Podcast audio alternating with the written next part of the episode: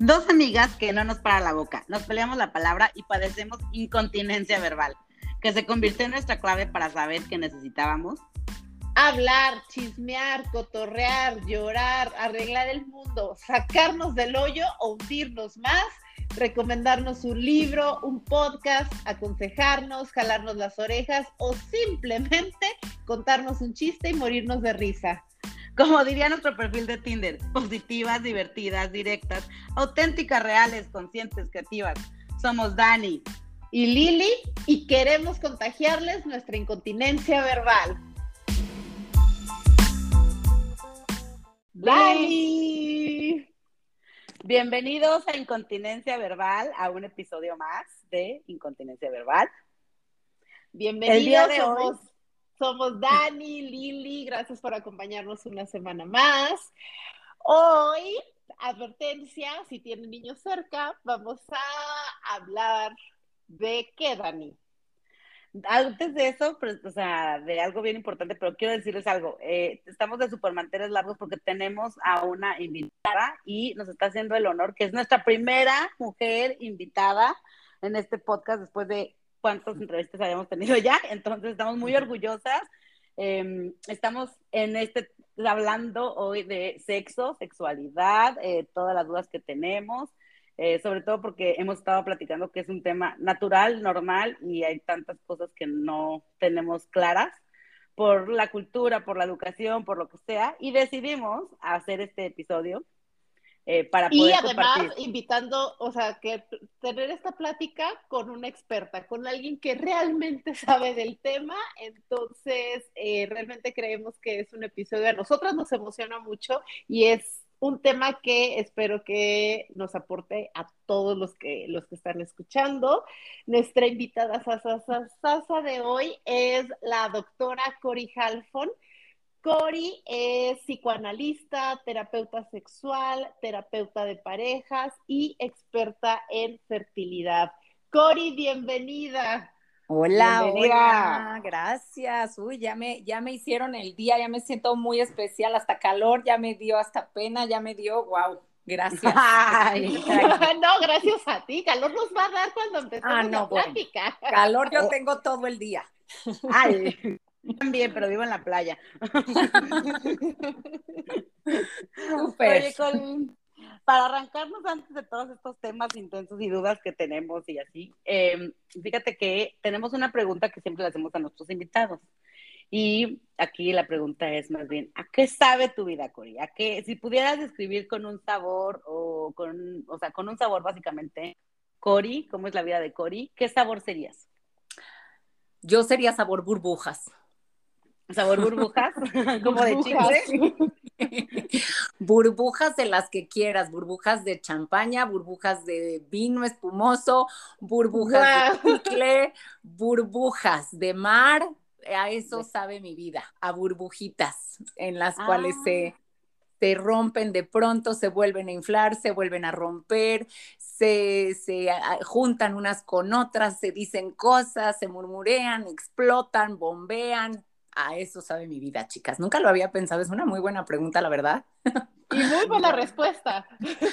Pero sí, a, eso sabe mi vida, así. Qué padre, muy bien. Oye, Cori, la primera pregunta que te queremos hacer es eh, por unas historias que estuviste haciendo por ahí en tu cuenta de Instagram y es ¿Cuál es la diferencia entre sexualidad y erotismo? ¿O qué es la sexualidad y qué es el erotismo? La sexualidad y el erotismo pueden ir mucho de la mano. De hecho, lo que estamos buscando, lo que se busca, o lo que por lo menos buscamos aquí en la terapia que, que yo doy, es que la vida sexual y la sexualidad esté llena de la parte erótica. ¿Por qué? Porque la sexualidad a veces, o para muchas personas, implica nada más lo que es el coito, que sería eh, pene con vagina, meter, sacar, algo como mucho más animalesco, algo como mucho más primitivo. Y lo erótico tiene que ver con todas las actividades que puedas hacer en tu vida, que incluyen, por supuesto, el área sexual, tu sexualidad, y que se va a llenar tu vida de un condimento que se llama erotismo.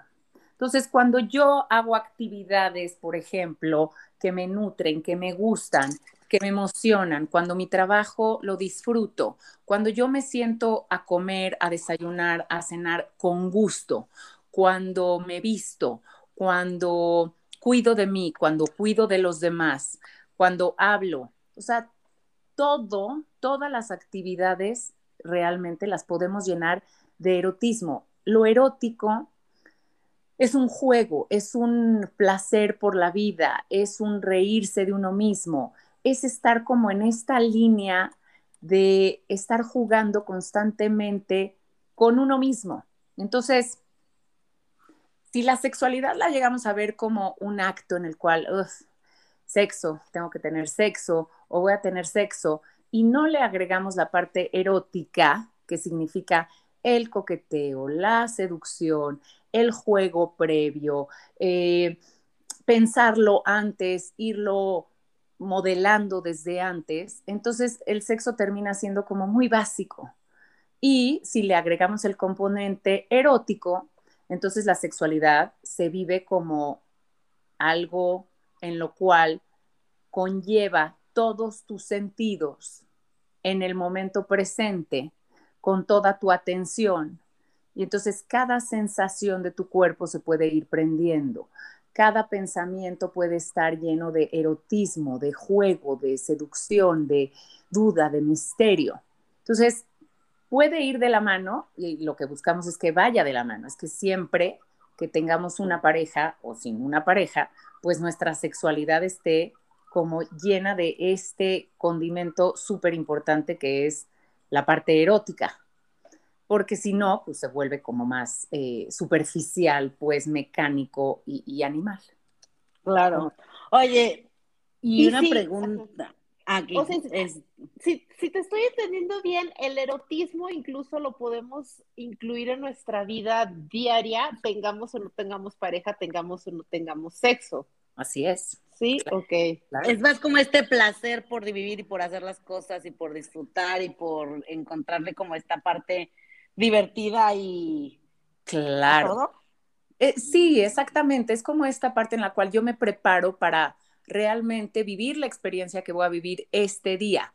Eh, realmente me preparo para estar presente en lo que voy a experimentar este día, para estar con la persona que voy a estar o para estar conmigo misma, pero desde este lado en el cual soy interesante, soy curiosa, traigo algo a la mesa, aporto. Mm me, lleno de cosas que me gusten. Entonces, no es que tenga yo que estar este, feliz y súper positiva todo el día y jajaja, jijiji. No, pero es la parte como divertida de la vida, como la parte en la cual dices, híjole, ya me desperté y ahora me quiero ir a hacer ejercicio o ahora me voy a tomar un café, ahora voy a llegar a mi trabajo, ahora voy a saludar a mi compañero de trabajo, ahora voy a despedirme de mis hijos, este, voy a ver a mi pareja, voy a ir a comer con mi abuela, aunque esté en el hospital, supongamos, o sea, la voy a ir a cuidar un rato. O sea, es este placer que nos dan las muchas o pocas cosas que tengamos alrededor nuestro. O sea, no importa cuántas cosas tengamos. Tengamos, no me refiero a cosas materiales, sino que tengamos la vida emocional. Y, y, qué, qué tanta importancia o presencia le damos en ese momento, pues. Entonces, sí, aunque tengamos una pareja o no, pues el erotismo, cuando lo trae una persona, o, la parte seductora, cuando la trae una persona en su vida, jala mucho, llama mucho la atención, es como un imán, pues.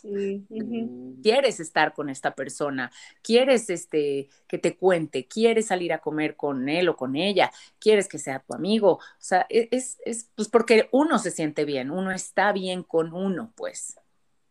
Claro, es como la proyección de la energía que traes tú adentro Claro. independientemente si tienes relaciones sexuales o no tienes, si tienes pareja, no tienes pareja, si eres soltera, viuda, divorciada, ¿no? Es completamente diferente.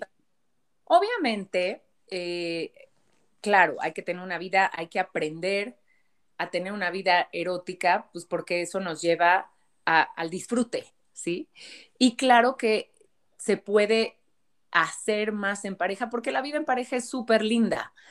Hay mucha compenetración, hay mucho de compartir, eh, hay mucha complicidad. Entonces, cuando lo erótico lo traes a tu vida de pareja, esto genera que haya un deseo continuo.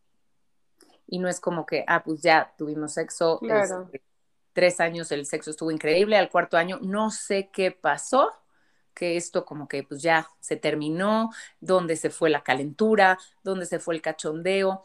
Y si estás en un mindset con una, eh, con eroticismo, entonces pues probablemente esta energía sexual no se te va a acabar a ti.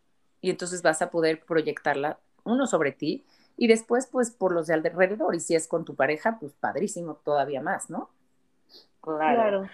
O sea, pues básicamente por, viene de Eros, que es del, del amor, ¿no? O del dios del amor. Entonces es como esta parte de darle, de hacer intimidad con una pareja, de darle, no nada más de ser, tengo relaciones y ya, ¿no? Para que continúe todo esto, según, ese es el entendimiento, ¿va?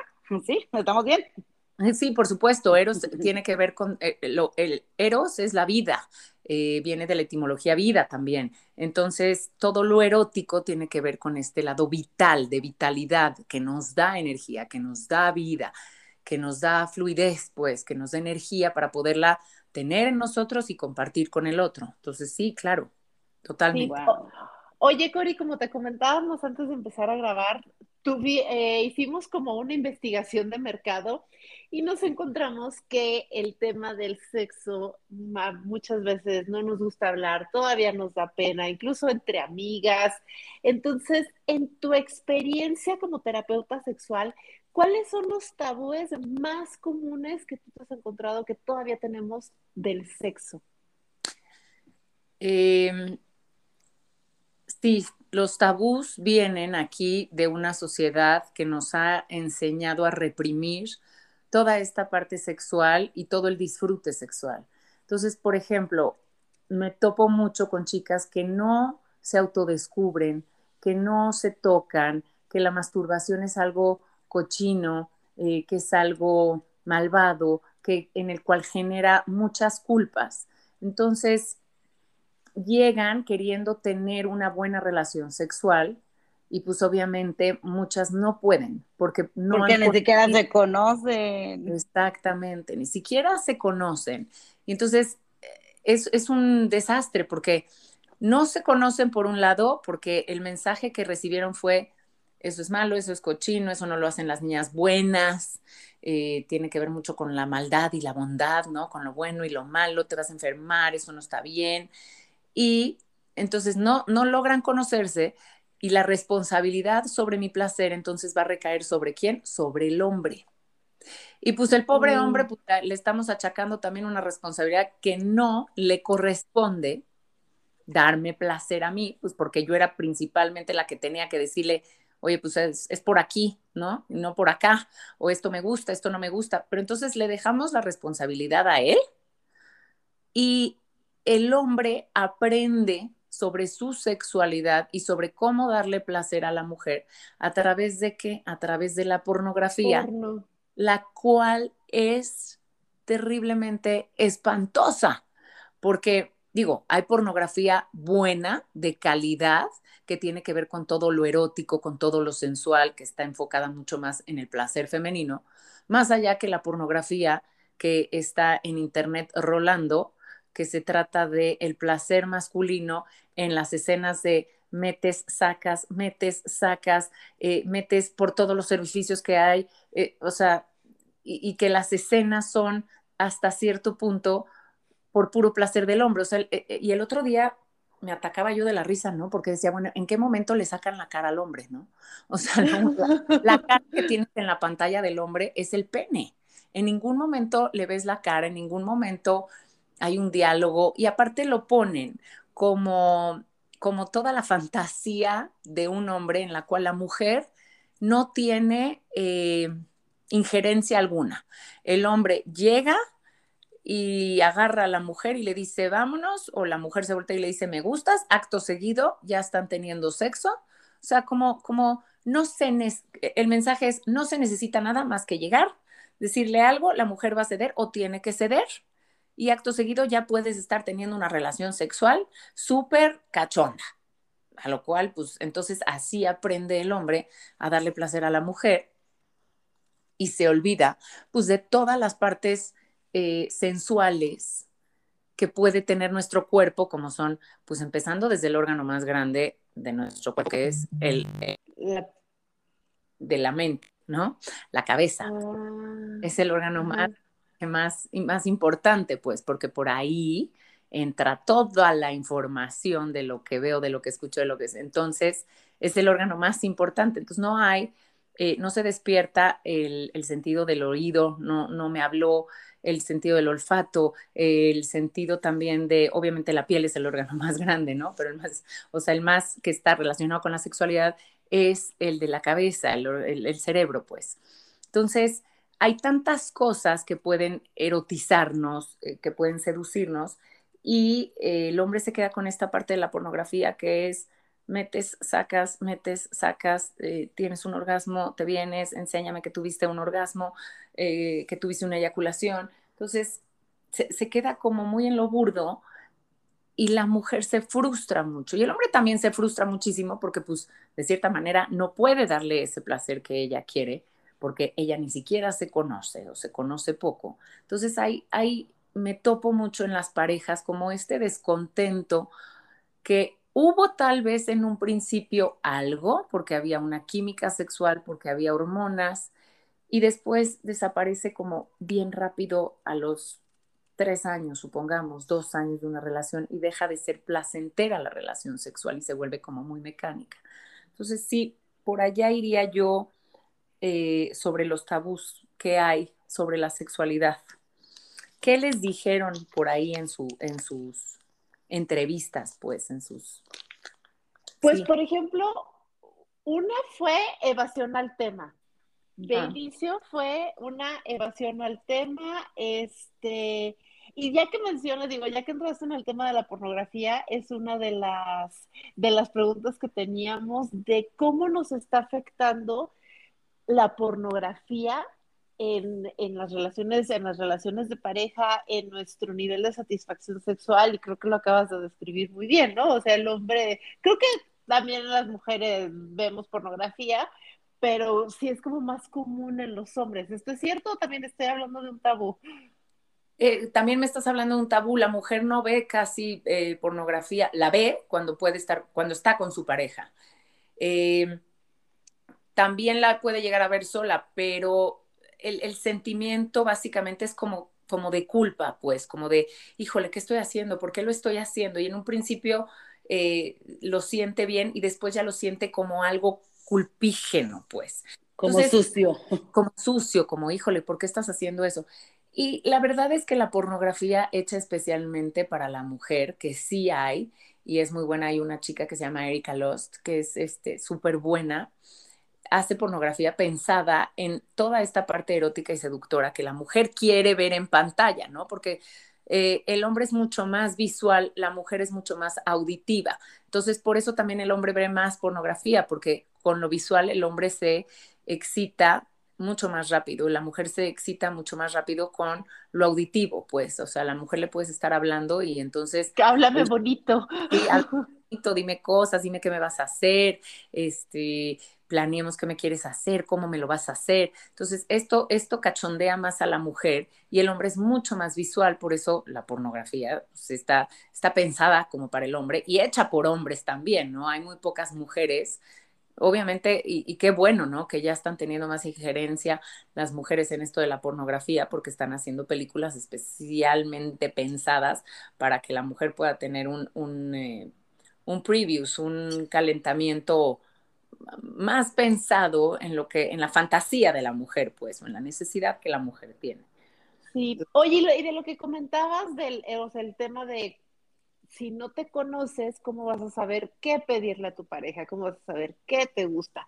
¿Cómo podemos empezar si todavía traes como la masturbación femenina? ¿Cómo crees? Porque de toda tu vida escuchaste de no te toques, no te toques, y eso es malo, y eso es sucio. O sea, ¿cómo empezar a quitarnos la pena cómo empezar a explorar solas, con lubricante, con juguetes, este, por dónde, con qué frecuencia, o sea, como el ABC para principiantes. De la masturbación, sí. De la masturbación, si es que nunca, para alguien que nunca lo haya hecho, por ejemplo, que todavía le da como, ah, como la penita o como hasta flojera.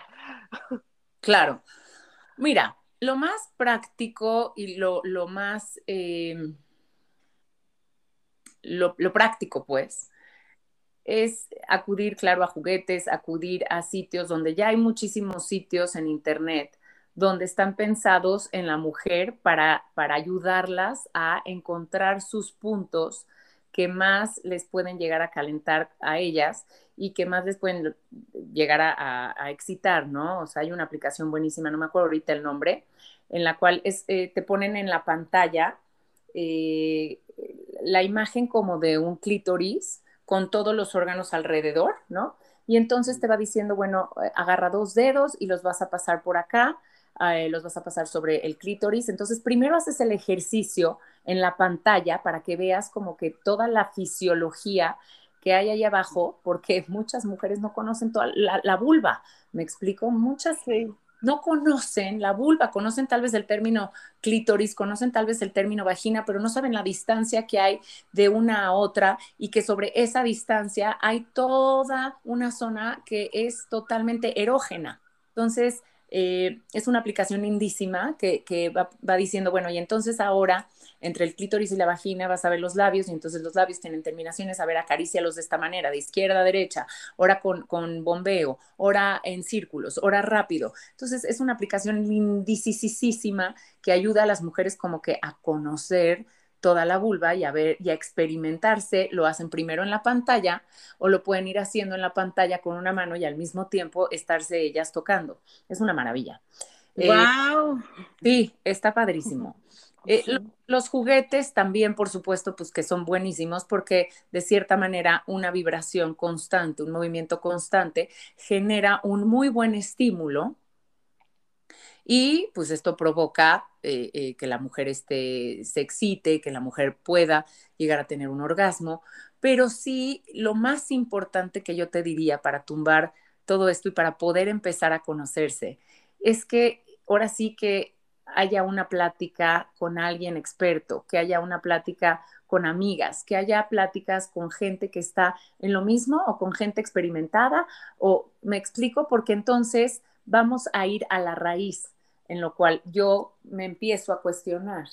¿De dónde vienen todos estos mensajes que yo tengo de que no me puedo masturbar, de que no me puedo conocer, de que eso es cochino, de que eso está mal? ¿De dónde? ¿Quién me los dijo? Los oí en casa de mi abuela, los oí en casa de la tía. Entonces, por ejemplo, cuando yo me siento con mis clientes, con mis pacientes, y de pronto me llegan a decir esto, entonces nos vamos un poco hacia atrás y, la pregunta es, bueno, a ver, ¿qué veías tú en tu casa? ¿Cómo veías tú a tus padres? ¿Tus padres se agarraban la mano? ¿Tus padres se daban besos enfrente de ustedes? ¿Alguna vez tu papá chuleó a tu mamá, tu mamá chuleó a tu papá? O sea, para entender un poquito cómo estaba ahí, no la sexualidad, sino el erotismo dentro de la pareja. ¿sí? Para ver si ellos vivieron un poco de erotismo o sensualidad o vieron que sus papás, pues, eran cariñosos, cómo se hablaban ante esto, eh, vamos, se, hacían caso y luego nos vamos también para atrás en el sentido de, bueno, ¿y qué oíste tú?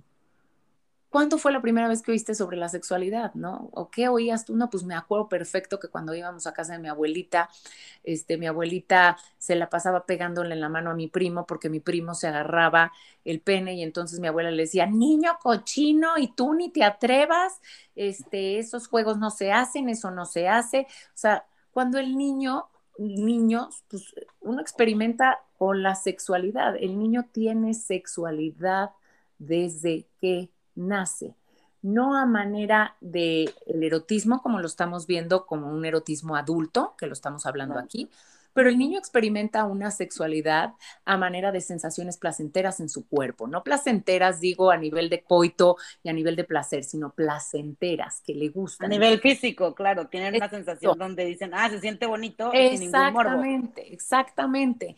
Entonces, cuando nosotros hablamos de que no, o de que no, no pueden experimentar con su cuerpo, pues estamos poniéndoles como una barrera a, algo natural con lo que nacemos. Y, dime, dime. Perdón, es que ahorita que estás hablando de los niños, el tema de cómo empiezas a tener una educación sexual con tus niños de, ese tipo de situaciones, ¿no? De, por ejemplo, si es el tema de déjese ahí, no se toque ahí, este, ya sabes, como, ¿por qué no? O sea, sí déjalo que se toque, pero ¿cómo decirle cuándo, cómo y, y cuáles son las edades en que el niño empieza como a decir, ah, esto, cuando ves que ya lo está haciendo con demasiada frecuencia o cómo, eso cómo lo podemos manejar? Sí, por supuesto, o sea, necesitamos poner límites a lo que es la sexualidad infantil, sí, porque tiene que haber una adecuación, por, por supuesto. Eh, yo lo que le sugiero es mucho de, bueno, a ver, papito, te quieres, mamacita, te quieres eh, eh, tocar, te puedes tocar, hazlo en privado, eh, te puedes ir a tu cuarto, no lo tienes que hacer enfrente de todos, o sea, como algo más privado de tu cuerpo, solo tú te puedes tocar tu cuerpo. Es muy importante que nadie más te toque tu cuerpo porque son partes tuyas y tú eres importante. Mm, sí, porque aquí también bien puede, puede, podemos caer mucho en abuso por parte de familiares, ¿no? abuso sexual. Entonces, claro, y es súper común. Claro, súper común, súper común. Entonces aquí debemos de enseñarle al niño que, bueno, sí, este, y, y la mayor parte de las veces, fíjate también, es que la sexualidad en los niños se prohíbe como para, para prohibir o mandar el mensaje de que eso está prohibido, eso no está permitido, no te vayas a confundir, o sea, manera de que no vaya a ser que alguien llegue a abusar de ti. ¿Me explico? Sí, claro. Lo cual está bien por un lado, pero por otro lado, pues el mensaje que le damos es, eh, tampoco te toques tú para placer propio. Claro, y es que aparte aquí, como, ¿cuál o sea, cómo le podemos hacer? Yo lo veo, por ejemplo, con mis sobrinos, ¿no? Que ya tiene siete años, entonces, y con los hijos de mis amigas y así. Y es como, ¿en qué punto dejarles muy claro de, a ver, eso sí, nadie te puede tocar, ya sabes, nadie te puede tocar, nadie te puede tocar para el tema del, del abuso sexual, que es muy común. Claro. Pero también, este, ¿qué pasa cuando le dices nadie te puede tocar? El niño crece y en el subconsciente se le quedó que nadie lo puede tocar, entonces, o la niña, ya sabes, y es como cuando se le toca, lo toca a su pareja o la toca a su pareja, estos mensajes encontrados, ¿cómo lo podemos manejar de una manera saludable? Eh, por supuesto, es que hay que estar hablando mucho, ¿no? En este sentido, decir, nadie te puede tocar a menos o sea, cuando son bien chiquitos, yo sí recomiendo, o sea, nadie te puede tocar a menos que sea el doctor y yo voy a estar ahí contigo, el doctor te revisa la pancita, a veces te va a ver los pies, te va a tocar la, panza, o sea, esto es muy común, ¿no? Pero nadie te puede tocar más que yo cuando te estoy, cuando te meto a bañar o, tú, el doctor de pronto, pero nadie te puede tocar tu cuerpo, tu cuerpo es tuyo, tu cuerpo es un lugar lindo. Eh, y más adelante, pues sí, ya en adolescentes es o un poquito más adelante, más, más antes, pues es, pues nadie te puede tocar a menos que tú quieras y que mm. algo que tú sientas vergüenza o algo que te dé pena, pues entonces es algo que tu cuerpo está diciéndote que no está bien. Entonces sí hay que estar hablando mucho para generar esta conciencia, porque el niño no, no entiende la sexualidad como la entendemos nosotros como adultos. Entonces, por momentos puedes llegar a ser muy confusa. Entonces, lo que puedo sentirme, lo que puedo sentir en algún momento bien, de pronto me puede llegar, o sea, me puede llegar a dar vergüenza, ¿no? Claro. y ahorita que mencionas, por ejemplo, ya cuando están adolescentes, o sea, cuando van creciendo, ¿cuál es la mejor edad como para sentarte con tu hijo, con tu hija, a hablar de, a ver, esto es, estas son las relaciones sexuales, darle su primer condoncito al niño, o sea, ¿cómo se maneja ya cuando van creciendo? ¿En qué momento? Y sobre todo, digo, ahorita en la era de la información, en su celular tienen acceso a absolutamente todo. Sí, claro, claro, por supuesto. Pues es que es mucho, depende del desarrollo del niño. Obviamente estamos hablando que el niño tiene etapas, en psicología son muy marcadas las etapas de, los niños, y hay una etapa que se llama la etapa de latencia, que es en la cual eh, la sexualidad se para por completo, hay como una pausa ahí, porque va a dar un brinco hacia la sexualidad ya más adolescente. Entonces, entre la niñez y la adolescencia viene una etapa bien linda que se llama latencia. En esta etapa es como si eh, se pusieran los diques, las reglas, las normas conscientes, inconscientes para el niño sobre la sexualidad. Y entonces viene como una pausa en cuanto a la sexualidad y es cuando los niños eh, se ponen... Em, como muy creativos de pronto como que hacen mucha manualidad, como que eh, les interesa hacer pulseritas y coleccionan los stickers y coleccionan los álbumes de, del mundial y las este, estampas y juegan a las barajas y, o sea, es una edad muy, muy, eh, que se puede ver muchísimo, es muy clara. Entonces ahí se, se, se da una pausa aquí en la sexualidad y después entra ya como a la preadolescencia y adolescencia, en la cual aquí ya es cuando, pues, eh, tal vez conviene un poco más, tal vez, empezar a hablar, por supuesto, de la sexualidad como tal. Eh, cuando son niños, pues también con estos mensajes, ¿no? Cuidando mucho qué les vamos a decir, cómo se los vamos a decir, cómo se los vamos a plantear, qué mensajes quiero que tenga, qué mensajes no quiero que tenga. O sea, hay, hay papás o hay papás que de pronto ni te cuestionas qué le quiero enseñar de la sexualidad a mi hijo o cómo se la quiero mostrar la sexualidad a mi hijo y entonces todo es no te toques ahí, no te agarres ahí, ¿no? Como un es lo más fácil. Y no se habla de no se habla. Exactamente, ¿por qué? ¿Por qué no se habla? Pues porque seguramente a los papás les causa angustia hablar de sexualidad con sus hijos, o sea, vuelve a ser un tema tabú, o sea, no deja de ser un tema tabú. Entonces, si los papás no lo tienen como que resuelto, pues está bien difícil que yo pueda mandarle el mensaje correcto a mi hijo de que sí, que no, cuándo, cómo, dónde. Entonces ahí viene mucha angustia, viene el no, no, no, no, no, no, no.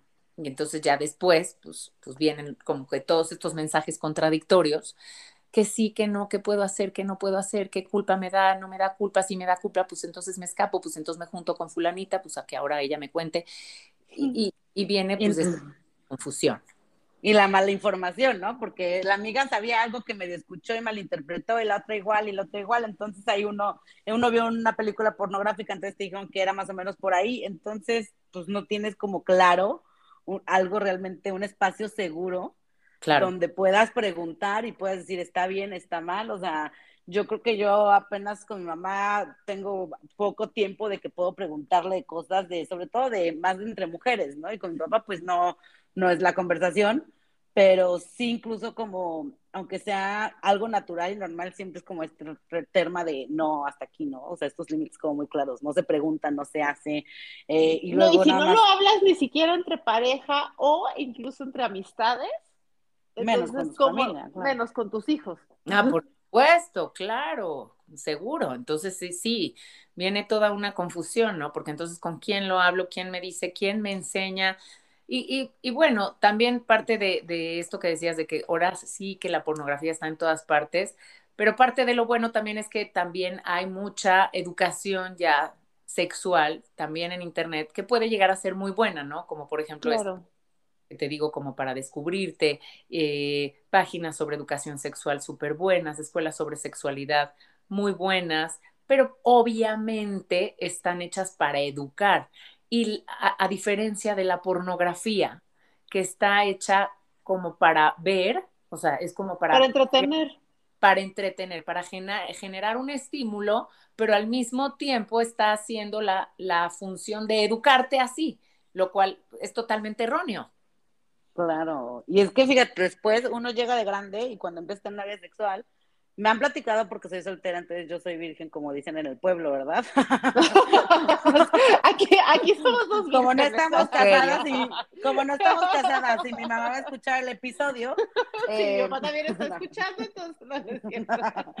no, no es cierto, pero el punto es que cómo te vas generando todas estas ideas y luego tienes que enfrentar, a empezar a conocerte, a explorarte, a ver qué te gusta, cómo es la mejor forma, cuál es una manera saludable. Eh, por ejemplo, tengo conocidos que incluso no saben qué es tener un orgasmo, ¿no? Como mujer, cómo identificar un orgasmo, eh, todos los mitos que tenemos alrededor de del orgasmo en sí, o sea, ¿cómo se siente? A ver, platícanos cómo puedo identificar si tengo un orgasmo.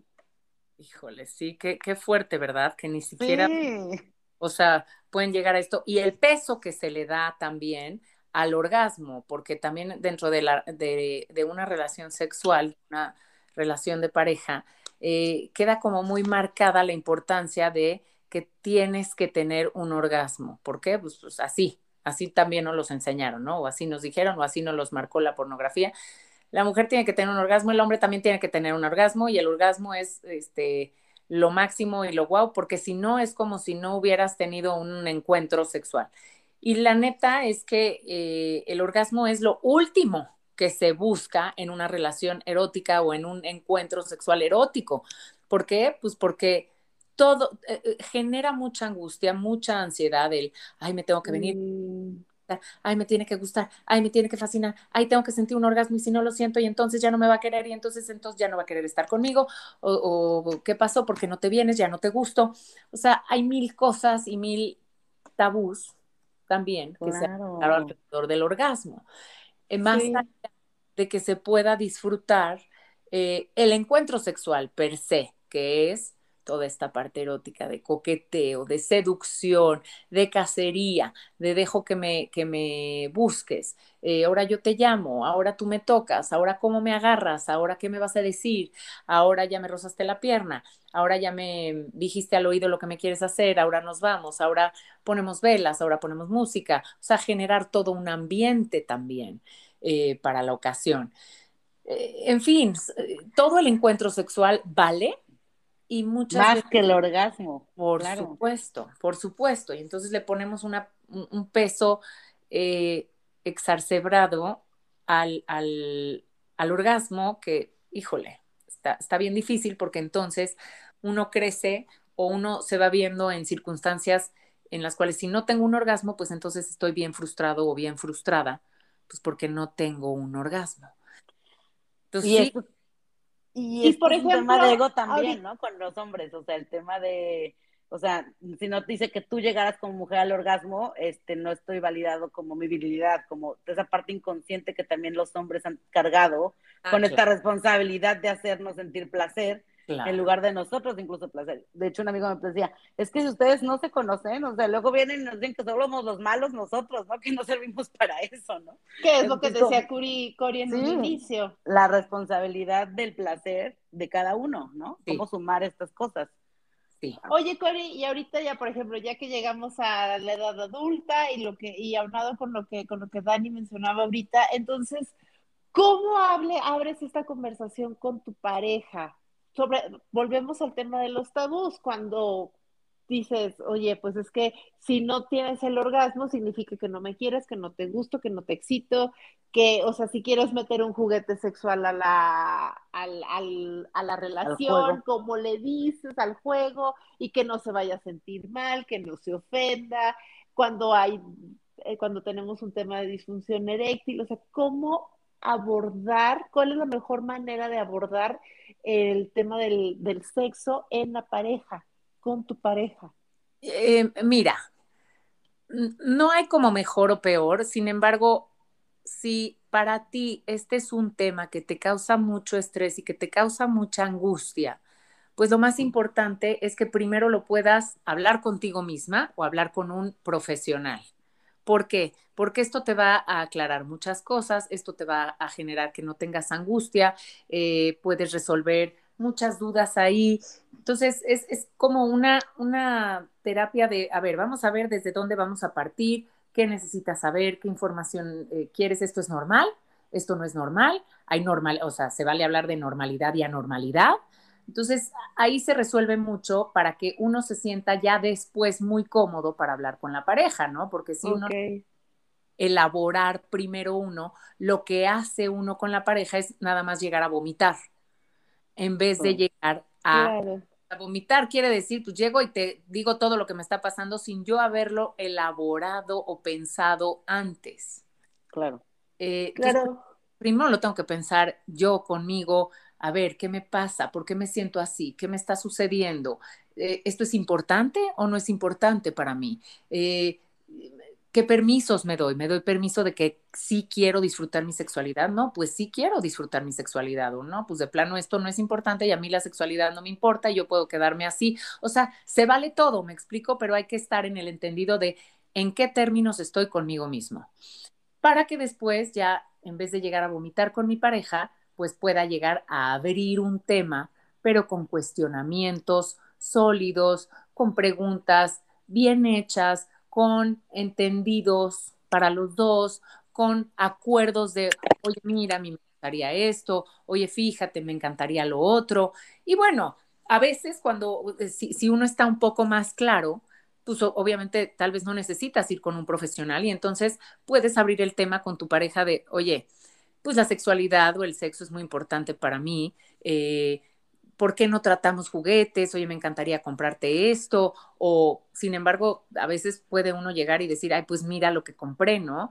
Es depende el grado de cuánto te conozcas. Por ejemplo, pues sí tengo por ahí una chica que de plano llegó y me dijo, pues yo soy una mujer bien sexual, soy bien sexosa, me encanta el sexo. Pues qué padre que puedas llegar a conocerte y a decirte a ti misma que la sexualidad te gusta, que es algo importante para ti. Pues sí, es como si llegaras y me dijeras, oye, pues para mí es súper importante eh, sentarme a comer todos los días y comerme una ensalada, una sopa y, comer rico y disfrutar mis tortillas con aguacate. O sea, a mí me gusta la hora de la comida. Es lo mismo, ¿no? Sí. Es que tanta importancia tú le pones a las actividades o a las cosas que te gustan en el día. ¿O no han oído estas personas que dicen, híjole, es que para mí es importantísimo dormir porque si no duermo no funcionó? Sí, yo, yo soy de esas. ahí, es, ahí estamos reconociendo una necesidad física que esta necesidad física tiene que ver con el bueno o malo o regular funcionamiento de nuestro estado emocional, ¿cierto? Claro. Sí. Entonces, aquí en la sexualidad, pues debería de ser lo mismo, ¿no? Pues si yo dejo de tener sexo durante cuatro días, me empiezo a volver loca. ¿no? Me empiezo a volver loco. O sea, sí hay hombres que me han llegado a consulta y me dicen, es que pueden pasar dos meses y mi vieja no me pela. Y entonces yo pues me tengo que dar una manita, pero pues ya estoy harto porque no me quiero dar una manita, pues yo quiero tener sexo con mi mujer, ¿no? Entonces, y bien por esa parte, ¿no? Que uno pueda reconocer, pues cuál es la necesidad de, eh, eh, eh, tanto física y emocional que cada uno tenemos. Ahora, no vamos a poner, ni, vamos ni estamos diciendo que, que el sexo sea nada más una necesidad fisiológica, para nada. Hay muchas mujeres y muchos hombres también que el acto sexual viene a significar algo específico y especial para cada quien. Por ejemplo, eh, a alguien le puede parecer que necesita tener acercamiento sexual con su pareja para poder conectar en el área emocional y poder platicar a gusto. Y entonces eh, necesita eso justamente solo para conectar. Pero hay otros días que puedes querer sexo porque estás en tus días en los cuales estás ovulando y estás bien caliente. Se vale. Pero también puedes querer tener ese encuentro sexual porque solo quiero apapachos y que me abraces. Claro que podemos tener eh, eh, la relación sexual per se, pero pues yo probablemente no me quiera venir hoy y solo necesite sentirte adentro de mí o sentir tu cuerpo o sentir tu abrazo o sentir tus besos. Entonces aquí, justo aquí es donde viene el mito del orgasmo. ¿Por qué fregados necesitamos meterle un orgasmo a toda la relación sexual cuando la relación sexual o el encuentro sexual viene a tener diferentes eh, símbolos para cada quien o diferentes usos para cada quien? o diferentes matices, ¿no? Como decías ahorita de la importancia de dormir, ¿no? Que yo sí no duermo, no funciona, sí. Hay hombres que dicen, si no tengo relaciones, no funciona, o mujeres igual. Pero evidentemente para un tema de intimidad y de pareja, pues las relaciones sexuales es importante, ¿no? Es un tema de el sexo, el, el erotismo, el, la intimidad, todo esto es importante para poder funcionarlo, ¿no? O sea, no me imagino decir, tengo 10 años de casados, pero he tenido sexo dos veces en mi vida y solamente cuando tuve a mis hijos, ¿no? O, o, o sea, no está. Pero lo que sí he notado bastante es que con el desgaste de las relaciones, y los años de los, del matrimonio, pues a veces llega como esta parte en que las mujeres pierden el libido, ¿no? Sobre todo después de tener hijos, si están cansadas y si ya sabes, la maternidad les, les hace un poco complicado. Y todavía el discurso es, y todavía le tengo que cumplir a mi, a mi marido, ¿no? O sea, que a mí me cuesta trabajo y siempre decía, es que a ver, no espérense, o sea, esto es un disfrute también para ti, o sea, no nada más es como que, porque muchas, ah, pues que se sirva, ¿no? O sea, literal, o sea, dices, no, así no se trata de esto, desde mi perspectiva. Obviamente cada quien cuenta cómo le va en la feria. Pero, ¿cómo nos puedes ayudar con este tipo de tips? O cuáles, o sea, ¿cómo se puede, hay algún tipo de que alimentación, algo donde se pueda mejorar incluso el líbido, el placer, este, algo para fomentar más este tipo de, de relaciones encuentros íntimos? O sea, lo que me estás queriendo decir tal vez es cómo le hago para mantener mi deseo sexual o cómo le exacto, hago exacto. sexual o cómo le hago para que exacto. el deseo sexual eh, no se vaya de pronto. Ok. Sí, eh, eh, es muy importante, como dije en un principio, que las actividades estén pobladas de condimentos eróticos, que las actividades que haga sean actividades que, que, me dan placer, que intente cosas nuevas, por ejemplo, ¿no? Que en el momento en que me encuentre aburrida o aburrido, pues me exponga un poco y me salga de esta zona de confort. Entonces, si me salgo de esta zona de confort, me voy a meter eh, a explorar círculos sociales nuevos, actividades nuevas, y genera eso un poco de adrenalina y endorfinas que necesitamos también para que se despierten las hormonas, las hormonas sexuales, ¿no? Por supuesto. Em, otra cosa, claro, es cuidarse, uno, hacer ejercicio. ¿Por qué? Pues porque el ejercicio genera también hormonas que nos ayudan para estar bien en un buen funcionamiento, en un buen nivel hormonal y entonces el placer sexual sea bueno. Que haya flujo sanguíneo. Por ejemplo, yo, yo siempre también les digo que en sexo más es más y menos es menos. Si yo no me toco, si yo no me exploro, si yo no eh, genero esta excitación en mis órganos, pues se va desgastando también y, y entonces no hay flujo sanguíneo que llegue al clítoris, por ejemplo, ¿sí? Ok. Entonces, a más es más, mientras más me estimule y mientras más orgasmos tenga, más voy a disfrutar del sexo. Mm, mientras menos, menos. ¿Por qué? Pues porque ahora sí que es una cuestión, o sea, si lo vemos desde, desde este punto de vista fisiológico, tiene que ver con el flujo sanguíneo. Entonces, si no estimulo el clítoris, pues no le llega el flujo sanguíneo necesario para que se inflame y para que pueda yo tener un orgasmo. Es el if you don't use it, you lose it, como cualquier músculo. Que de cierta manera, sí. no, no se atrofia, pero pues ahora sí que eh, este, vulgarmente dicen, traes telarañas, ¿no? claro. Entonces, bueno, pues hay que quitar las telarañas de vez en cuando y hay Una vez empolvada. Exacto, ¿no? Entonces, este, tiene que ver con el ejercicio, tiene que ver con las actividades que yo hago, tiene que ver con estarme saliendo de mi zona de confort, tiene que ver con el cuidado que yo me dé, tiene que ver con el self-care que yo me dé, que tiene que ver, el self-care se usa mucho ahorita, y es el que yo me provea, yo me estimule, yo me masturbe, yo eh, sepa cuáles son mis puntos de placer.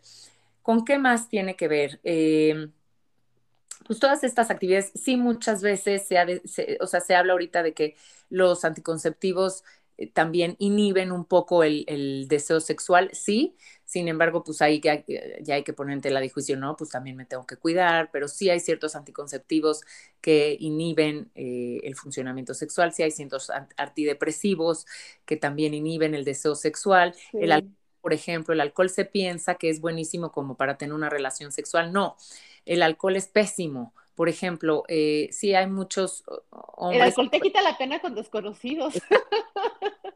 Exactamente, a eso iba. El alcohol, una copa o dos copas, felizmente te desinhibe, pero al momento del acto sexual genera más inhibición que desinhibición en cuanto a el performance. Entonces, eh, y nos los han presentado así como eh, eh, lo máximo, ¿no? Hasta que no está pedo, no me busca. O sea, he, oído eso. Cuando llega bien pedo es cuando me busca. O cuando llega peda y se echa sus copitas es cuando quiere tener más relación, o sea, más relación conmigo. Sí, porque desinhibe, porque quita la pena, pero no en el performance. Entonces no confundamos ahí mucho.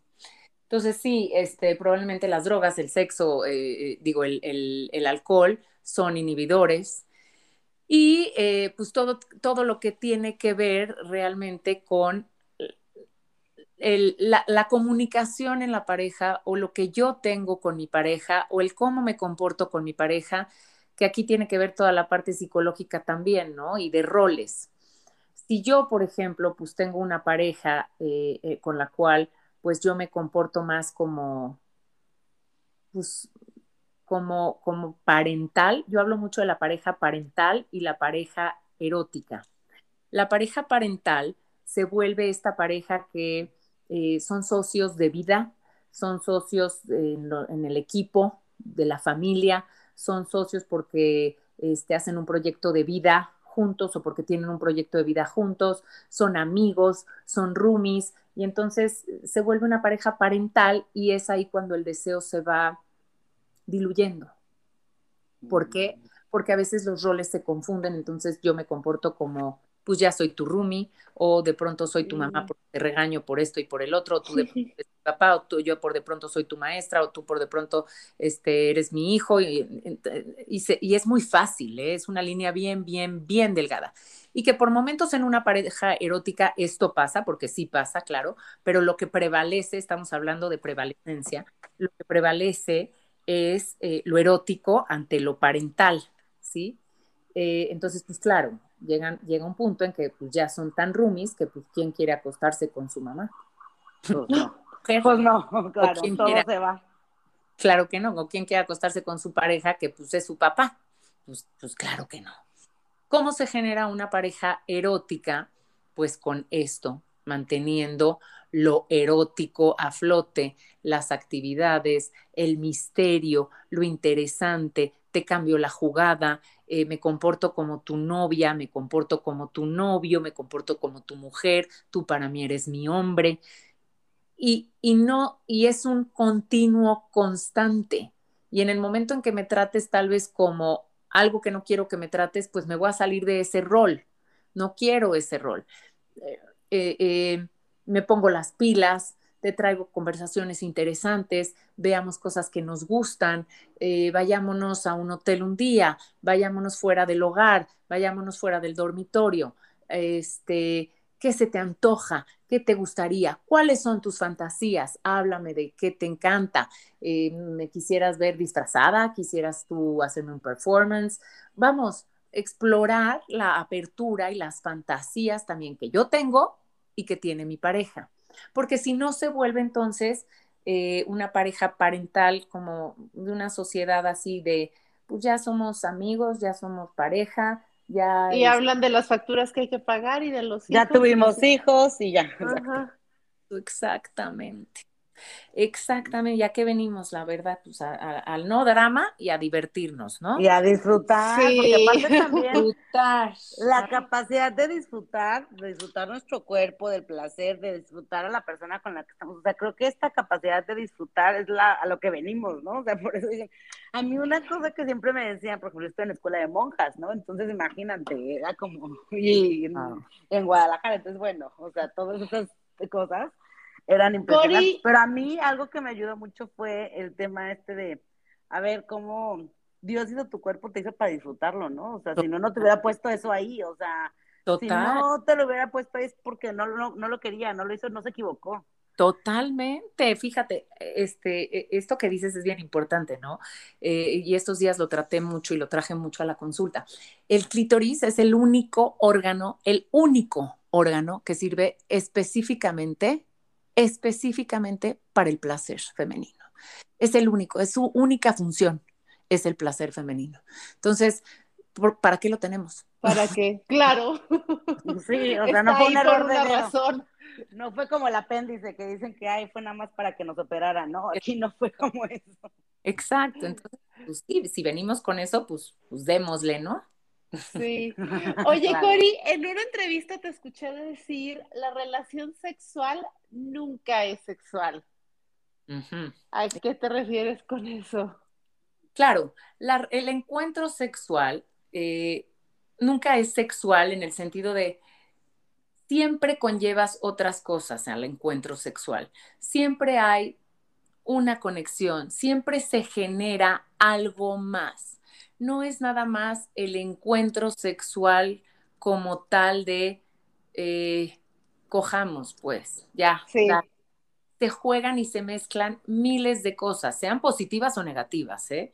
Ya sea, eh, se pueden jugar eh, sentimientos como coraje, enojo, rabia, no me gusta, no me está gustando, ¿por qué me estás este, queriendo llevar a tener una relación sexual? No quiero, no me gustaría. O se lleva también esto de, ay, qué rico, qué padre, qué buena onda, híjole, estamos conectando padrísimo. O sea, se generan, se generan una serie de intercambios conscientes e inconscientes, hablados y no hablados. Entonces, y un intercambio sexual de energía, por supuesto, de la energía sexual, porque finalmente todo encuentro sexual tiene que ver con energía sexual y se da un intercambio. Justo te iba a preguntar eso así, tal cual me leíste la mente, estábamos de, ¿qué opinas tú del tema del, del, intercambio de energía? Porque cuando, pues obviamente hay una penetración en la energía, o sea, cuando tienes una, un encuentro con cualquier persona hay un intercambio de energía. Ahora, si lo llevas a un nivel íntimo, donde van a conectar y van a estar literal adentro uno del otro, ese intercambio es súper fuerte. Súper fuerte. Y, y, es como, como cómo estar con, o sea, ¿qué opinas tú acerca del tantra? ¿Cómo hacer esta parte, cómo hacerlo un poco, déjate del rollo espiritual y tu luminati y todo esto, sino un poco más como el tema de conciencia, de energía para que esto fluya mejor? O sea... No estoy muy especializada en lo que es el tantra, sé que es como un encuentro eh, sexual en el cual se usa muchísimo todos los sentidos, la respiración, en las cuales los dos cuerpos se juntan para ir al mismo ritmo, o sea, y, sí, el, nivel de, intercambio es como mucho más consciente, pues. Lo que te puedo decir es que, claro, en una relación sexual hay mucho intercambio de energía sexual, es lo que se intercambia. Entonces, eh, normalmente no estamos a la par siempre de nuestra pareja, ni con la misma energía, ni con el mismo ímpetu, ni siquiera en el mismo nivel de evolución o evolutivo, emocional, mental, lo que sea. Entonces hay que pensar bien, bien, bien con quién se va a compartir esta energía sexual, ¿no? Porque sí hay como rezagos, sí hay como resacas cuando se comparte íntimamente con alguien y que la otra persona no esté bien, y, bien me refiero a que pues esté en, en, otro plano, pues. Y, sí, es difícil encontrar tal vez eh, que tu pareja o incluso un one night, night stand esté a tu mismo nivel evolutivo o en tu misma vibración, pues sí, esto, claro, no tiene que ver con lo tu Illuminati ni con lo no sé qué, ¿no? Pero sí hay un intercambio importante que deja como mm, secuelitas por ahí, rezagos, eh, entonces, eh, sí es un intercambio de energía y sí hay que fijarse, pues con quién la quieres compartir. ¿La vas a compartir con quien sea o la vas a compartir con alguien especial? ¿Qué, y, pensarlo un poco desde antes. ¿Qué me va a aportar? ¿Qué le quiero aportar? ¿En dónde voy a permitir que sí? ¿Qué, qué no quiero permitir? O sea, entonces cuando hacemos un poco más conscientes y pensamos un poquito más antes de tener el encuentro sexual, sea, si ya vimos que nos enganchamos con alguien en la noche, si ya vimos que me gustó, si ya vimos que me está tirando el pedo, eh, si ya sentí cosquillitas, eh, escuchar un poquito, bueno, ¿qué hago? ¿Me voy o no me voy? Pues sí me voy, pero entonces quiero que pase esto, me gustaría que suceda el otro, eh, como estar más conscientes de, ok, voy a tener esta relación sexual y para qué la quiero, para qué la voy a buscar hoy. Bueno, pues para satisfacerme porque ando bien caliente, para también poder tener un encuentro sexual lindo con el otro, porque quiero conocer al otro más, porque quiero que me abracen, porque quiero que me consientan. Este, o sea, ser un poquito más conscientes de cómo vas a compartir esa energía sexual o con quién la vas a compartir, ¿no? Porque también hay, hay personas o personajes por ahí que traen una energía bien baja entonces, a la hora de tener este intercambio sexual, pues sí puede haber eh, como, como fugas por ahí. Y que para, eso, para que eso sea posible, volve, hay que sacar el, alcohol de la ecuación otra vez, ¿no? Lo que comentabas hace pues, De cierta manera, o las sustancias, o, pues, o, sí, o no, o cuidar pues todo lo que se habla, todo lo que se dice, el tono, dónde lo vamos a hacer, cómo lo vamos a hacer, pues sí, no es lo mismo un encuentro sexual en el baño que te dura dos minutos a tener un encuentro sexual, pues que vámonos a escapar un ratito, nos vamos a un hotel, o sea, me explico que en el callejón no, no, es lo mismo, o sea, quiero un encuentro sexual este animalesco que también a veces es rico, ¿no? O quiero un encuentro sexual más largo donde te pueda disfrutar, donde este, pues estemos tú y yo, estemos en, una privacidad, o sea, y, se vale todo. Se vale es lo que te decía, aquí creo que lo que se vale, se vale todo siempre y cuando tengas como tú para qué, ¿no? O sea, si quieres, ok, me quiero divertir un rato, ok, es diversión, o que quiero profundizar, o que quiero conectar, pero mientras tú tengas el, como el objetivo y la claridad de, de qué es lo que quieres experimentar, ¿no? Exactamente, o si de entrada ya vi que sus besos no me gustan, pues ¿por qué? ¿Para qué me lo tiro, no? O sea, claro. Sí. Ya vi que sus besos no me gustan, pues ¿para qué esto? Si no huele rico, si no me atrae esta sensación, si no me gusta cómo me agarra de la mano. Eh, eh, o sea, hay mil cosas. Entonces, si ya de entrada hubo un indicio de que, hoy esto no me está gustando, pues, pues mejor salte de ahí porque probablemente no te encante. Y vete a tu casa con tu vibrador para que te metas en donde no, sí. Pues sí, ¿no? Cori, y ya entrando así como preguntas muy específicas, por ejemplo, eh, el sexo oral, ¿qué tan importante es? ¿Y qué pasa si, por ejemplo, a uno le gusta, uno quiere y el otro dice es que a mí no me gusta hacerlo, es que yo te lo quiero hacer, pero sabes que a mí no me gusta? O sea, ¿qué cuando está esto de uno sí y el otro no? Pues yo creo que aquí tiene que ver con el nivel de importancia que le des a tu pareja y si eres un giver o eres un taker. O sea, si te, si te gusta dar, si te gusta recibir, qué tipo de persona eres tú en el sexo. El sexo oral es muy importante, muy importante en la relación sexual, es un gran estimulante y sobre todo muchísimo, para la mujer sí, pero para el hombre te puedo decir que también es un preludio súper, súper importante que tiene que ver con, con, el juego y con la erotización de todo el cuerpo. Entonces, pues ahí, si a uno le gusta y si al otro no le guste, quieren que le den, aunque al otro no le guste, pues hablar, ¿no? Mucho se trata también de la comunicación y de ver, bueno, pues, ¿por qué no me puedes dar? O sea, ¿por qué te está costando trabajo darme en esto? ¿En qué más te cuesta trabajo darme? Básicamente. Oye, y hablando más en específico y de dudas, de, sobre todo de mujeres, ¿no? O sea, está el tema de, aquí tenemos como el tema de lo que, la eyaculación femenina y el skirt. O sea, son cosas diferentes, es lo mismo, cómo funciona, este, todo el mundo tiene que llegar, no llega, obviamente estos van mucho. O cómo le haces para llegar. Este, sí. Sí, el squirting ahorita está como muy en, top trending, trending top, ¿no? eh, es, eh, un tipo de orgasmo más, es algo diferente a lo que es el orgasmo, pero parecido también puede ser como un orgasmo. Hay muchas mujeres que también lo describen como, como un orgasmo. Sí tiene eh, su chiste, sí hay que estudiarse como para poderlo hacer, ¿no? Porque hay una glandulita por ahí que está pegada a la pared, eh, con dos dedos pegado hacia los dos dedos eh, hacia arriba se introducen en la vagina, se pegan a la pared abdominal y hasta atrás, o sea, bien, bien adentro, como eh, se mueven los dos dedos como en un movimiento de ven, acércate, acércate, acércate. No sé si me, si me, están siguiendo, o sea, si me explico. yo sí te sigo. Sí, sí, Y eh, esa glándula se estimula y es cuando la mujer squirtea es una sensación, eh, te digo que la describen como, como si fuera un orgasmo. Hay mujeres que squirtean mucho, hay mujeres que squirtean poco, eh, no es pipí, es una secreción, es como agüita y, y, sí da mucho placer, entonces, pero sí tiene su chiste, ¿no? Y hay que, otra vez, hay que identificar el lugar y hay que eh, generar esa sensación y ese estímulo. Oye, y, haciéndolo de forma correcta, ¿todas las mujeres pueden llegar? Todas las mujeres sí podrían llegar a escuitearse, sí. Ajá. Diez. Ah, es que una vez, una vez escuché en un podcast que hay mujeres que no tienen como esa glandulita, entonces fue una mentira total.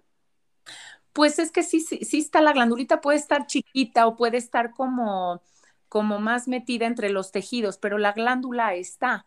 Entonces, eh, se busca bien y sí hay que buscarla y como que encontrarla, pero a veces está como escondidita, está como metida en los tejidos o puede ser más chiquita. Eh, es todo un arte, ¿eh? o sea, hay hombres que, toman cursos sobre squirting. Sí es todo un arte, o sea, no es nada más, a ver, ya le doy, le llego. Y, al principio, la mujer tiene como una sensación rara porque es desconocida, porque está también por dentro, no es como por fuera que tenemos el clítoris, que es mucho más fácil cuando, por ejemplo, en las niñas chiquitas, cuando se sientan en un sillón con las piernas abiertas, encuentran bien rápido la sensación en el clítoris, ¿sí? Aquí es eh, mucho más profundo, entonces sí tiene como que mucho su chiste. Oye, ¿y cuál es la eyaculación femenina? La eyaculación femenina eh, a veces puede llegar a confundirse con el squirting, pero también en el, en el orgasmo vaginal puede ser que haya una eyaculación ahí, en, el orgasmo que es vaginal, no en el orgasmo. No en el del clítoris. Sino en el vaginal. Ajá, ahí puede haber también secreción al tener un orgasmo. Solamente esos dos tipos de orgasmos, el vaginal y el. Ah, es la pregunta. ¿Cuántos tipos hay? Uy, se, ¿Cuántos? Ajá. de 9 a 14 tipos de orgasmo. Este, está el vaginal, el del clítoris, el del eh, affect zone, el de los pezones, el que ¿Cuál va es el, ¿Cuál es el tercero que mencionaste? O sea, es, vaginal, clítoris, clitoidal, clitoidal, ¿cómo se llama? Clitoridal, eh, vaginal, clitoris, eh, afe, zone. ¿Cuál es ese? Es una zonita que está entre la vagina y el ano, está el orgasmo por el ano también, o sea, Varios, se describen varios. desde 9 a 14. De 9 a 14. Hay mujeres que tienen orgasmo en, eh, con, los, eh, con el simple hecho eh, de, que le hablen al oído. Los lobos ah. Muy sensibles, entonces también pueden tener un orgasmo por ahí. El de los senos también. Luego también hay, hay la correcta estimulación de los senos prende todo el canal que va desde los senos hasta el clítoris. Entonces es como si, si hubiera pequeñas terminaciones que van desde el pezón, que pasan por todo el abdomen hasta llegar al clítoris. Y entonces se estimulan los pezones y se estimula muchísimo el clítoris por ahí. Wow, wow. Sí, yo no sabía que había, o sea, ahorita que lo dices sí, pero no sabía que siquiera había de 9 a 14 orgasmos. O sea, está impresionante. Sí, sí, el punto. Claro. Bueno. Oye, oye, y una pregunta acerca de fertilidad que dicen que eres que hay muchos mitos también acerca de las relaciones y es cierto que de la fertilidad, o sea, las posiciones ayudan mucho depende de la posición para el tema de la fertilidad? O sea, cuando estás buscando tener este un bebé o algo así, que, o es mito, o sea, ¿sabes? Como... Eh, si tiene que ver la posición. La posición de la Sí, la posición sexual. Ajá. Eh, mira, es un mito. Eh, normalmente te aconsejan que después de tener relaciones sexuales pongas las piernas para arriba, a manera de que no se caiga el, el semen. Y entonces ayuden a que los eh, a que los espermas viajen más rápido hacia el interior de la vagina, ¿sí?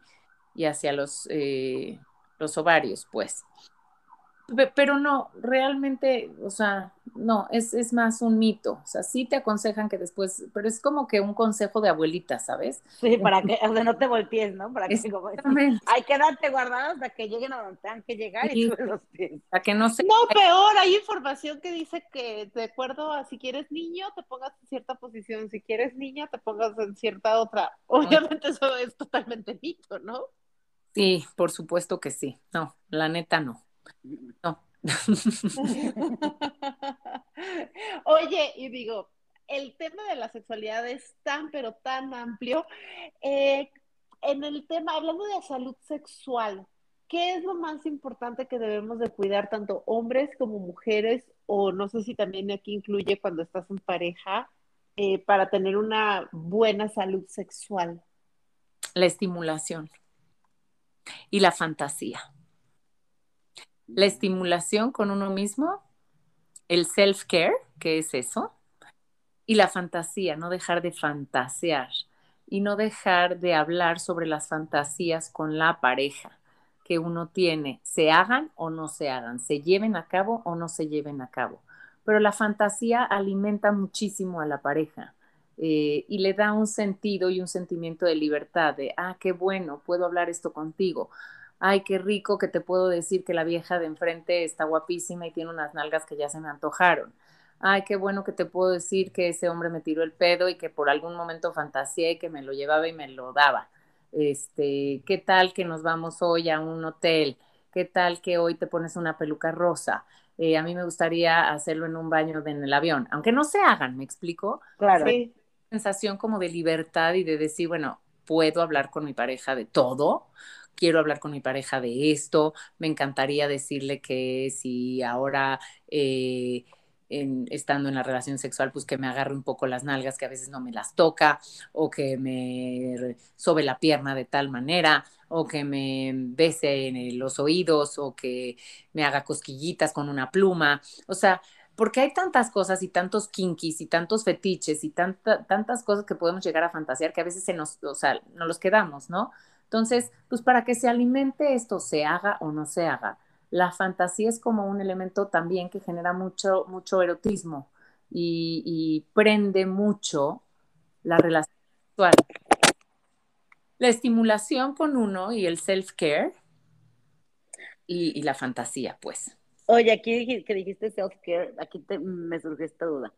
Para mí self-care es irme a pedicure y manicure, pero self-love es diferente. ¿La masturbación en dónde entra? ¿En self-love o el self-care? En el self-care. Sí, hoy en día la masturbación entra dentro del self-care. ¿Por qué? Porque es como eh, el dormir, la buena alimentación, hacer ejercicio, el, o sea, es cuidarte, es como te cuidas a ti. Y, y sí, la masturbación hoy en día entra dentro del self-care y el self-aware. O sea que sí o sí es practicarlo. Sí. Claro. Sí, porque genera más conciencia, más educación, eh, más conciencia de que mi cuerpo puede ser respetado, valorado, querido y consentido y, eso genera que no haya vergüenza, ¿sí? Vergüenza de, de, la sexualidad, que es lo que venimos experimentando durante mucho tiempo, ¿no? Esta vergüenza que una sociedad nos, nos hace creer sobre nuestra sexualidad. Entonces, que lo metamos dentro del self-care, quiere decir que esto es, está, este, es parte de nosotros, nos corresponde, es un regalo que tenemos. Incluso si tienes pareja y viene siendo lo mismo que decías de la comunicación y de poder hablar absolutamente de todo con, tu pareja, ¿no? Con la persona con la que estás. Claro, por supuesto, claro. Oye, y aquí justo estaba, o sea, quizás del, ¿cómo se llama? De la masturbación del self-care el self-care, ay, es que se me fue la pregunta horrible. Horrible, horrible, horrible. O sea, me quedé blanco así. Estaba pensando y en eso entró la pregunta de Lili. Me Ahorita te regresa. La iba a este, anotar y Liliana me cortó. Perdón. ¿Qué este. hay tantas cosas en sexualidad? Es que no se acaba el tema. Es, es un no tema. Se acaba.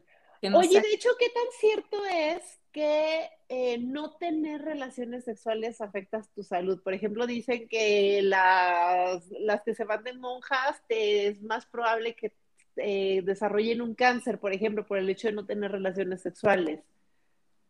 Híjole, ahí sí que te, que te fallo, no, no tengo idea.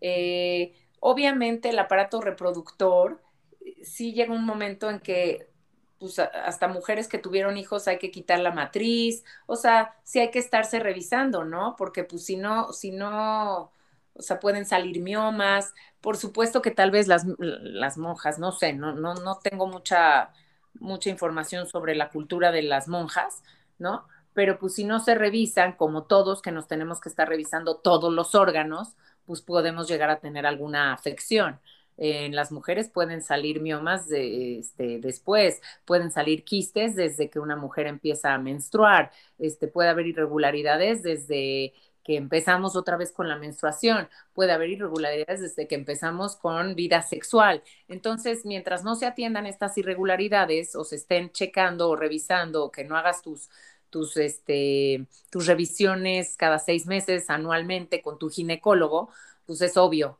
¿no? Pero, pero a las que tienen y a las que no tienen. Entonces, ahora sí que nos tenemos que estar checando y cuidando y educando sobre, sobre eso, ¿no?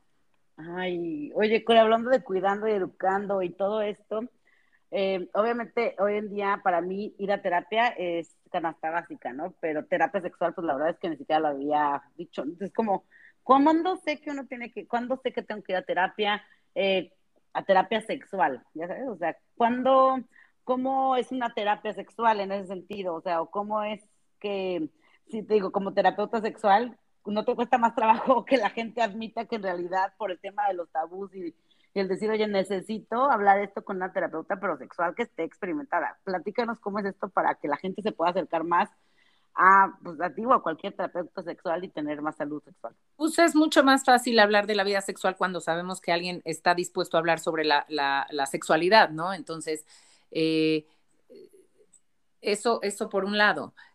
¿Y qué te, cuándo es que tienes que acudir a una terapia sexual? Pues cuando quieres descubrir más, cuando sabes que puede, podría dar más tu vida en pareja o tu vida sexual, cuando hay alguna disfunción, tal vez, y que no es fisiológica y que ya se atendió la parte fisiológica, porque quiero implementar más eh, actividades con mi pareja, porque quiero más acercamiento con mi pareja, porque quiero descubrir más cosas, porque quiero eh, erotizar más mi vida, porque quiero vivir una vida erótica, plena de juego, de misterio, porque siento que ya me atoré con mi pareja, eh, porque me gustaría eh, hablar de temas que tal vez nunca he hablado, como por ejemplo algún abuso, algo que no me latió, algo que me dio vergüenza, algo que pasó. Entonces, ah, para implementar la comunicación con mi pareja, para aumentar el juego con mi pareja, la conexión con mi pareja, para educarme un poco más antes de tener una pareja o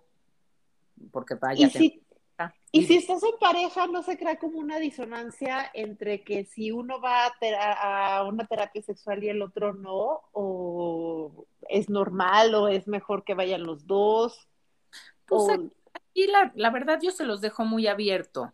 Eh, la pareja que viene es porque quieren generar algo los dos juntos. Entonces, ahí de entrada ya hay comunicación entre ellos de que, bueno, pues algo está mal o algo está bien y queremos mejorarlo o queremos arreglar algo. Entonces, ahí ya hubo una comunicación previa entre ellos y pues está súper. y cuando viene alguien en particular, pues eh, también viene uno a autodescubrirse para que entonces el otro, para hacerse responsable de uno, porque cuando uno viene a autodescubrirse y se hace responsable de uno mismo, pues las cosas van a fluir mejor con el otro. Y no hago responsable al otro, pues por mis issues o por mi parte sexual, entonces atiéndome yo para después estar mejor con el otro. Y seguimos, o sea que todo lleva, estamos regresando como a lo, primero que decías, ¿no? Hablando del erotismo, es conocerte a ti, darte placer a ti. O sea, empieza todo por uno mismo y después lo llevas a pareja. Claro, así es, chicas. Qué bárbaro, Cori. Muchísimas, o sea, de verdad, muchísimas gracias. Esta plática se nos fue como agua. O sea, digo, ya veo el reloj y, tenemos el tiempo contigo contado pero no te imaginas lo revelador. Hay muchas cosas que me quedo así de wow. Em, ¿Algún otro mensaje que nos quieras dejar antes de, despedirnos? No, pues ahora sí que yo soy la psicóloga, yo, yo mi mejor eh, elemento es escuchar, entonces ahora sí. Oye, si alguien quiere seguirte, ir a terapia contigo, eh, tú estás físicamente en la Ciudad de México, pero no sé si estás dando en línea, o sea, que nos des todo donde te podemos encontrar, donde te puede encontrar la gente que está escuchando, si tienen más, si tienen más dudas, etcétera. Claro, por supuesto, me pueden seguir en Instagram en Sex Life Doctor, eh, como Cori Jalfón, ahí estoy, doctora Cori Jalfón, y por ahí me pueden mandar mensaje directo, por ahí podemos eh, generar una consulta, una terapia. Sí, estoy en la Ciudad de México, doy terapias presenciales y también por FaceTime o Skype. Entonces, este, tengo dos ubicaciones en, en la Ciudad de México, entonces por ahí.